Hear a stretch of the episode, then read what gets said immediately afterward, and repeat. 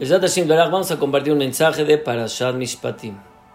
Luego de la entrega de la Torah, en esta Parashá aparecen los Dinema Monot, las leyes monetarias. Esto incluye los sirvientes, el robo, los daños, la custodia. Y hoy, ya nos vamos a enfocar en la mitzvah de halva, de prestar. El pasuk dice.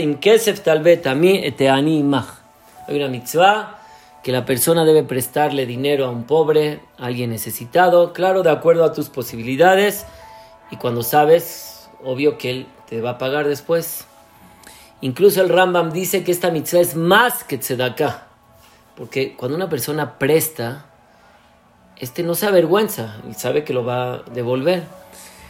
Y, y cuando sabes que tiene problemas económicos y está cayéndose su patrimonio y tú le ayudas a retomar, entonces es una mitzvah mucho más categórica que la mitzvah de Sedaka.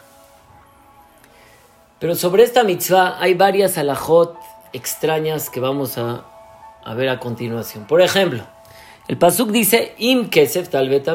Se ve que es algo optativo. Cuando le prestes a un pobre. Pero Rashi nos dice que esto es jobá.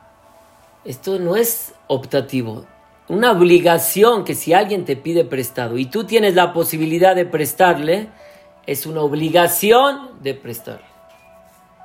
No solo esto, la Torah nos dice, lo tiene que no sé. Cuando ya llegó la fecha de pago, si él no tiene dinero, no tiene dinero, no puedes presionarlo a que te pague. Incluso la Alajá dice que si sabes que te lo vas a encontrar y él se va a avergonzar, entonces tienes que irte a otro lugar para que no te vea y se avergüence. Otra laja, lote simuna No le puedes cobrar intereses. El capital que le diste es lo único que te tiene que pagar. Hay otra alhaja que nos dice el Rambam, el Shulchan Aruch, mesadrim le Cuando ya te va a pagar, no le puedes quitar las cosas esenciales. Le puedes, si no tiene dinero, puedes agarrarle una propiedad extra que tenga, un coche extra, pero no las cosas esenciales, no su, su, su colchón, su casa, de ahí no puedes tocarle lo esencial. Entonces vemos cuánta sensibilidad se requiere del prestamista. Estás obligado a prestarle, sin prestar con intereses, no presionarlo. Todo esto, él tiene que sentir a alguien que tiene su dinero. Yo creo que la lógica no es así. La lógica exige, oye, yo puedo reclamar mi dinero con lo que sea.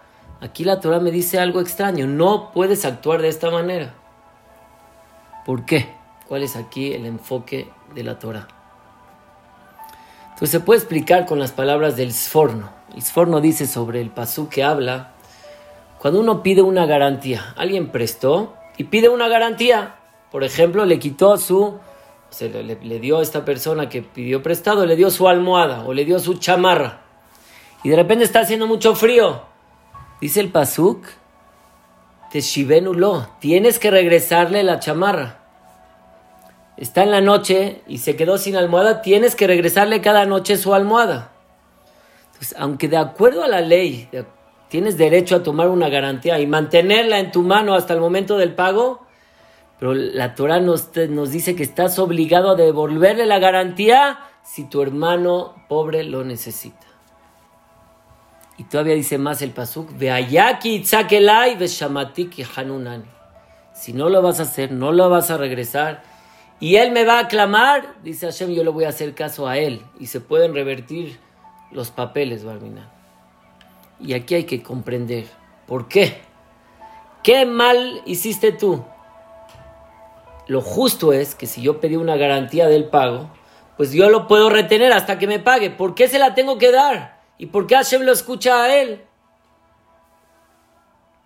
El Tosafot del Masej de los dice, ¿sabes por qué Hashem lo escucha a él? Porque Hashem siempre escucha al necesitado.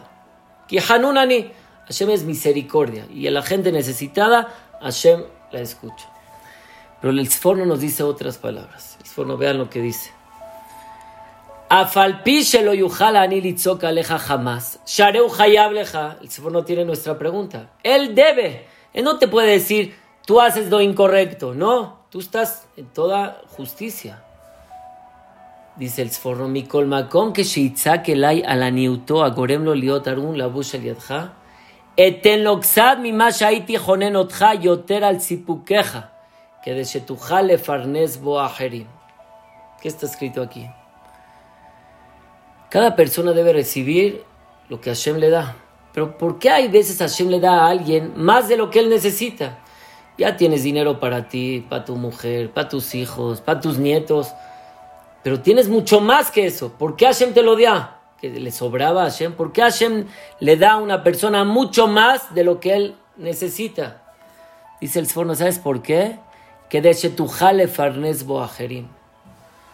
Esto es, tú eres como un tesorero, eres como un, dice el Shareyosher, un gizbar.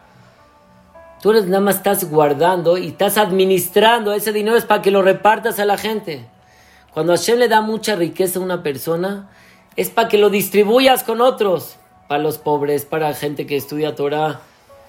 Y cuando tú no haces ese trabajo, esa, lo que estás indicado a hacer de distribuirlo, entonces Hashem escucha al otro, porque tú estás faltando en tu indicación que tienes de qué hacer con este dinero. Una vez cuentan que un hombre, un hombre pobre, entró con un rico y le pidió Hamishaz de Ubim. Cinco de Ubim era una moneda que había en ese entonces. Entonces salió el sirviente y le dice, me dijo mi patrón que te dé solo tres. Dice, ¿por qué? Cada mes me da cinco, porque hoy tres. Dice, porque este mes va a casar a su hija y, y él quiere tener en abundancia. Le dice el pobre, dile a tu patrón que no case a su hija con mi dinero. Es lo que estamos hablando. Que no case a su hija con lo mío. Porque eso te lo dio Hashem de más para que lo repartas. No, se vale que utilices el dinero que está destinado a la tzedaká para casar a tus hijos. Como dice el pasuk, tenlo mishelo, shelo. Dale de lo suyo porque tú y lo tuyo son de él. Solamente cuando entendamos este enfoque que solo somos, administramos el dinero que nos da Hashem, entonces vamos a entender por qué tenemos la obligación de prestar.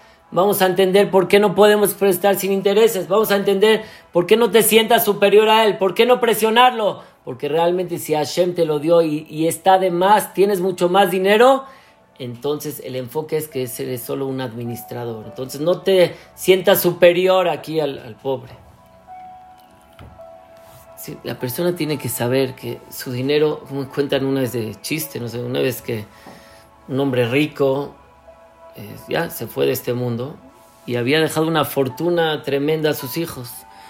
Y todos estaban sus parientes y todos estaban atrás del, ataúd. Y vieron que otra persona ahí estaba llore, llore, llore. Le preguntaron, oye, ¿tú eres pariente de este hombre? dice, no. Sí, ¿por qué lloras?